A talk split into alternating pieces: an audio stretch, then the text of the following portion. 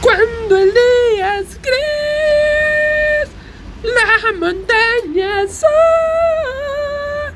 dentro de mi radio se enciende una luz.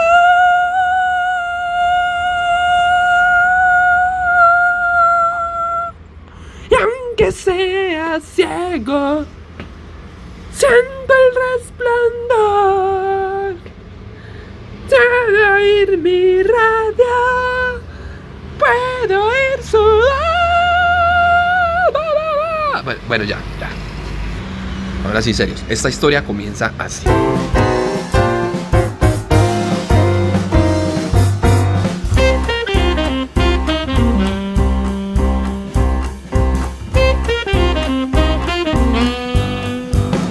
Voy a contar la historia de cuando me iban a robar, pero terminé yo robándole al ladrón. Le salió más caro a este pobre tipo. Es así que prepara tus cotufas, tus crispetas, tus popcorn, tu lo que sea y ponte cómodo que comenzamos ahora. ¿Cómo les parece que, bueno, eh, cuando empecé mi vida laboral, empecé en un call center? Creo que la mayoría de personas iniciamos nuestra vida laboral en un call center. Casi el 70-80% de la población.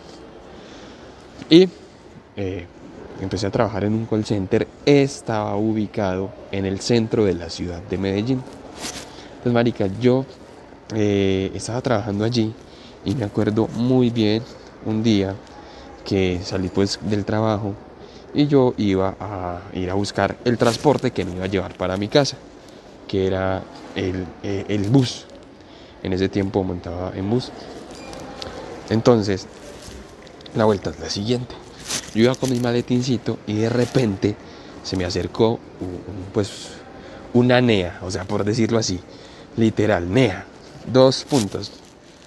Persona que se viste de manera sospechosa, sin sonar despectivo, ojo pues, sin sonar despectivo, eh, lo que conocemos en Bogotá como ñeros, ñeros, efectivamente, así un aspecto eh, sospechoso también, y esa persona me mira y me dice, hey, no, así no, así no, me dijo así de la siguiente manera, hey Pito, Pito, ¿sabe qué? Eh, es que al hijo del patrón lo acabaron de robar por acá, ¿sí o qué? Entonces nosotros estamos haciendo una investigación ardua, Pito, ardua, ardua.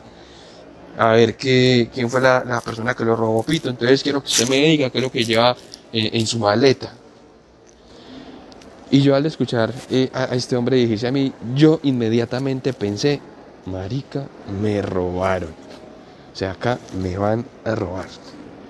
Me decía, Pito, entonces muéstrame pues qué es lo que tiene en la maleta, dígame qué lleva ahí. Y yo, ay, marica. Y yo pues obviamente tenía que decirle y entablar una conversación con este hombre y le dije, hermano, la verdad, acá lo único que llevo es la coca, un cuaderno y un lapicero. La coca pues obviamente del almuerzo. Con... A ver, Vamos a hacer acá una aclaración. En la medida que voy narrando y que voy contando, voy a hacer aclaraciones, porque hay gente de otros países que me lee, que me escucha, y hay algunas expresiones que probablemente no las entienda. No les vaya a pasar como a mí, que estaba en Costa Rica, una vez eh, terminé de contar en una universidad y fuimos a un bar a tomar unas chelitas. ¿Cómo es que llegamos a ese bar allá en Costa Rica? Y una de las personas que había ido con nosotros a vernos contar en la universidad, pues le habían empacado coca. Coca es el almuerzo, el topper, ¿cierto? Entonces, eh, su almuerzo y no se lo había comido y me preguntó como que, ¿será que acá me puedo comer eh, eh, mi almuerzo? Yo me paré, fui hasta la barra y le pregunté al, al hombre del, de la barra, amigo, que si mi amiga puede calentar la coca acá. Y coca en otros países y en Costa Rica, coca es eh, cocaína, ¿cierto? Cocaína. entonces, entonces, por eso voy a hacer claridad, voy a ser claro y voy a dar eh, explicaciones de algunas eh, expresiones probablemente que no sean muy claras para otras personas de otros países, así tú seas de Colombia. Bueno, entonces yo le dije, hermano, yo acá la coca, o sea, el topper. Y él me decía, ah, Pito, ¿y, qué celular tiene? Entonces yo en ese momento vi que el hombre se mostraba como un poco nervioso. Y yo dije, ok, voy a utilizar esto a mi favor. Porque yo en situaciones de riesgo, cuando estoy enfrentado a situaciones de pánico, de susto, mi manera de actuar es diferente y es como ser muy creativo, la verdad, no sé. Entonces yo observé a este hombre y este hombre lo veía un poco nervioso y yo dije, ah, voy a utilizar esto en mi favor. Y le dije, espera hermano, yo le muestro el celular y me dijo, no, no, no, pito, pito, pito, ¿cómo se le ocurre? Uy, pito, no me caliente así, niño. No, dígame solamente qué celular tiene, porque es que si usted me lo muestra, pues despertamos sospechas, pito. Y yo dije, ay, marica, internamente pues. Y yo, sospechas. Pero sospechas de qué? Entonces la vuelta es que este man me dijo, no, dígame qué celular tiene. Y la verdad, pues yo como lo vi tan asustado cuando le dije que se lo iba a mostrar, yo nada, yo se lo mostré. Yo saqué mi celular en ese entonces Tenía un C115 Motorola cabezoncito pequeñito, grisecito, que me lo había regalado a mi papá. Se lo mostré y este hombre cuando vio que le mostré el celular se puso más nervioso aún, como que tratando de decirme como que, que yo no era prudente. Me dice, Pito, guarde eso de una, Pito. Pito, ¿y cuánto lleva en la billetera? Y yo, ah, espere, yo le muestro. Me decía, Pito, no me caliente así, niño, es que no me muestre, dígame cuánto lleva. Yo, no, pues es que me gusta mostrarle para que usted se dé cuenta que yo no le estoy diciendo mentiras. Entonces este man estaba como muy nervioso, no sabía qué hacer. Y me dijo como, Pito, ¿y usted para dónde va? Pito, voy a hacer acá una claridad. Pito es una expresión para eh, que utilizan acá en Colombia, no sé si en otros países, eh, es como decir bro o parce o cuate, ¿cierto? Pero pito es como abreviatura de la palabra papito y papito se le dice a alguien cuando... Sí, es una expresión, marica, es una expresión. Entonces dijo, pito, eh, ah, ¿y usted dónde va? Parce, y ahí, en ese preciso momento, cuando él me pregunta, que yo para dónde voy, ahí a mí se me iluminó el bombillo, marica.